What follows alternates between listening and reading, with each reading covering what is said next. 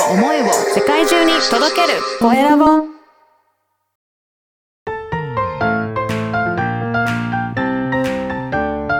聞く力能力技術魅力があるのに伝わらない社長へ。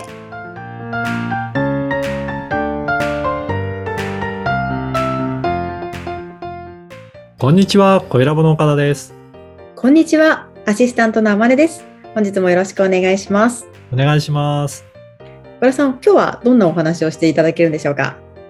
今日はですね、あの、書籍からちょっと、えー引用したいなと思うんですが、い火花が散る瞬間というお話をしたいと思います。かっこいいですねね。この表現がすごい素敵だなと思うんですけど は、火花が散る瞬間っていうのは、どういうことをあの言ってるのかっていうと、本質的な価値を生む瞬間っていうことを言ってるんですね。はいはい。これはですね、ミッションという、あの、元スターバックス CEO が教える働く理由っていう書籍で書いてあったんですけど、はいもう本当に表現がすごい素敵だなと思っていて、例えば、スターバックスだと、出来上がった最高のコーヒーを、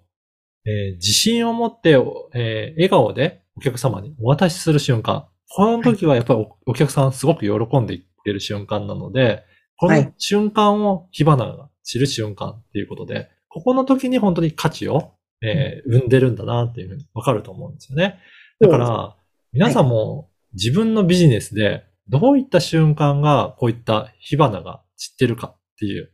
まあそんなところを瞬間を、えー見出していただきたいなと思うんですよね。はいなんか、あまねさんそういった瞬間、こういう時あったなっていうのありますかね？そうですね。まあ、ライターで言うと、こう、うん自分の思った通りに表現できた瞬間だっああ、たし、はい。あとは、その、受け取り側から、こう、すごく面白かったよとか、そういう、こう、いい感想が聞けた瞬間でもありますし、うんあの、1対1でコンサルをしてた時に、こう、ね、表情がパッと明るくなる瞬間なんかは、火花が散ったかなと思いますね。そうですよね。ありますよね。なんかそういう瞬間。私もやっぱりプロデュースとかコンサルしてるときに、まあはいいろんな提案とか、その方にヒントになるようなお話しするときに、あ、これだって、やっぱり表情変わる瞬間があるので、まあそういった瞬間は、あの、私の場合も火花がつってるなっていうような、そんな瞬間だなと思いますね。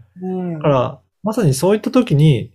自分から、こちらからて価値を提供できているっていうふうに言えると思うので、はいだから、ぜひ皆さんもね、そういった瞬間を意識して、自分の仕事だと、どういったところが価値を提供してるんだろう。だから、そこが強みだったり、提供している価値になってると思いますので、ぜひそういったところを意識していただけると思います。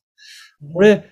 ただなかなか意識して、えー見ようとしないと、なかなか見つけることってできないと思うんですね。ただ漫然と仕事をしていっても、そうですね淡々と、えーうんこなしていくだけになると思うので、うんここは別に会社員だからとか、自分で事業やってるとか、関係なく、そういった瞬間ってあると思うんですね。はい。だからそこが意識できるだけでも、仕事のやる気にもつながったりとか、モチベーションだったりとか、パフォーマンスにも大きく影響していくんじゃないかなと思いますね。そうですね。趣味とか、そ、それでもありますもんね。ありますよね。なんかそういった瞬間が。うんううんん。だから、ぜひそういった瞬間瞬間を意識して、